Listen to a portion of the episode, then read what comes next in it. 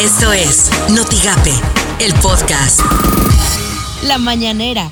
¿Confía en que Emilio Lozoya sea extraditado a nuestro país? Yo pienso que sí, porque la Fiscalía está haciendo su trabajo muy bien. Los delitos por los que se le acusa, lo que tiene que ver con el caso de Odebrecht y también lo de la compra de unas plantas de fertilizantes. Eso es lo que está investigando y es lo que eh, llevó a la aprehensión del exdirector de Pemex. Yo quiero eh, informar a todos los mexicanos, a los que nos están viendo, los que nos escuchan, transmitirles eh, pues mi satisfacción porque ayer en la reunión que tuvimos con empresarios de México, todos expresaron su apoyo. En coordinación con el Fondo de Cultura Económica, se ha iniciado, por instrucciones del señor presidente, una biblioteca digital sobre historia de libre acceso. Esto suena en. Noticias MBS con Luis Cárdenas. El pase de charola del presidente de la República para la rifa, para el sorteo, 20 millones de pesos mínimo. Es lo que le pide a los empresarios, 200 millones, en una cartita ahí que le pusieron a cada uno de los, de los empresarios para pues que se mochara carta compromiso el tamal más caro en la historia de su vida.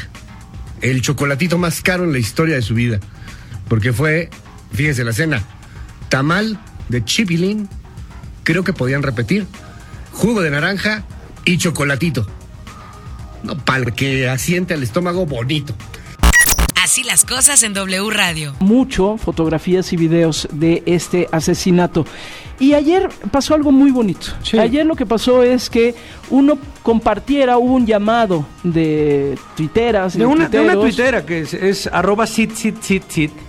Fue la que tuiteó y dijo, oigan, yo recuerdo un caso de feminicidio en Estados Unidos en donde también se filtraron las fotografías del crimen. Y la familia y las amigas de la víctima empezaron a compartir imágenes que no estaban relacionados con ella, pero imágenes que les recordaran algo bonito, algo bello de la vida. Eh, y esa fue la manera en la que engañaron el algoritmo Por las mañanas con Ciro Gómez Leiva. Bueno, entonces lo que tenemos por la información que han recibido ustedes es que el juez determinó el ingreso a prisión de Emilio Lozoya.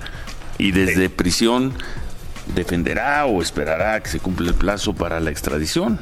No sabremos Sí, hasta- bueno, se abre, se abre un proceso aquí en Sí. España. Los procesos de extradición, eh, no sé cómo son exactamente en México, pero aquí eh, la primera fase es saber si él está dispuesto a que Sí, se sí, al país que lo requiere. Tenemos una idea general por el caso de Alonso Ancira. Los abogados de Emilio Lozoya en México eh, no han tenido un contacto con él para saber si Emilio Lozoya se, se allanará al proceso de extradición o lo va a tratar de, de enfrentar ahí en España.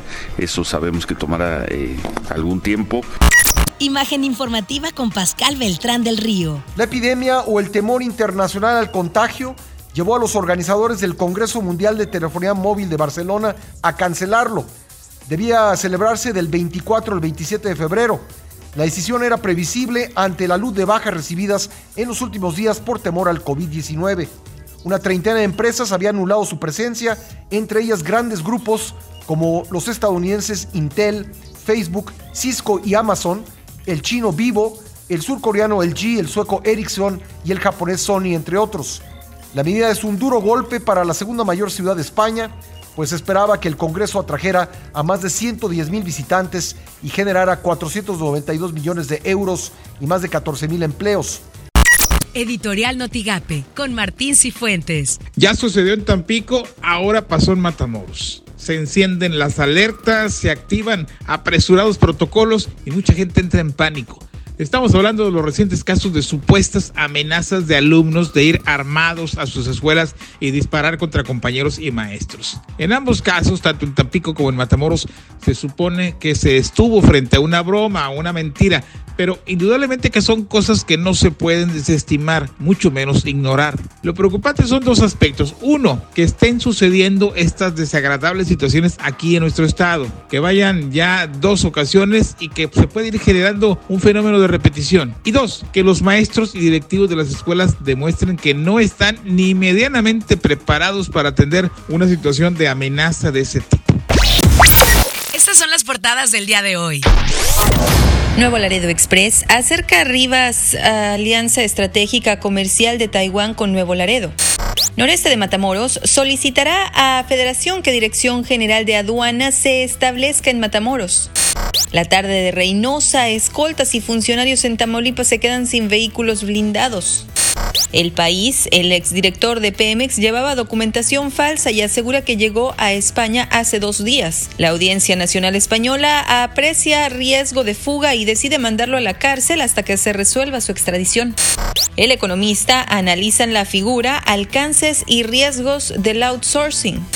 Reforma dan sablazo a iniciativa privada de 20 a 200 millones de pesos. Pasan charola en Palacio Nacional para rifa inexistente de avión y recursos para salud. Notigape, últimos días de beneficios para la Feria del Pasaporte. Escuchamos a Enrique Maciel Cervantes, delegado regional del Instituto Tamaulipeco del Migrante. Ahorita tenemos conjuntamente con el Consulado de Estados Unidos en Matamoros la Feria del Pasaporte. Son beneficios para los ciudadanos americanos que viven en esta franja fronteriza y que sus padres de alguna u otra manera no cruzan hacia los Estados Unidos por el motivo que sea. Aquí se les está generando integrarles el expediente totalmente gratuito para que vayan a una audiencia asignada al consulado, los padres de familia, tal cual lo dice el documento de nacimiento y tiene un costo el pasaporte tarjeta fija de 50 dólares para niños nacidos a 15 años y de 16 a 17 65 dólares. Lo que tienes que saber de Twitter. Arroba ONU-es Feliz Día Mundial de la Radio. La radio promueve la diversidad y el entendimiento al permitir que todas las voces estén representadas y sean escuchadas. Arroba sopitas que dice el PRI que ni los embarren porque Emilio Lozoya ni militante era. Eso de la corrupción no sucede en ese partido.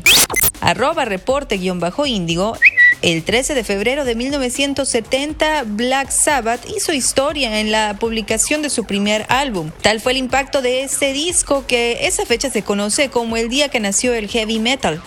Arroba muy interesante.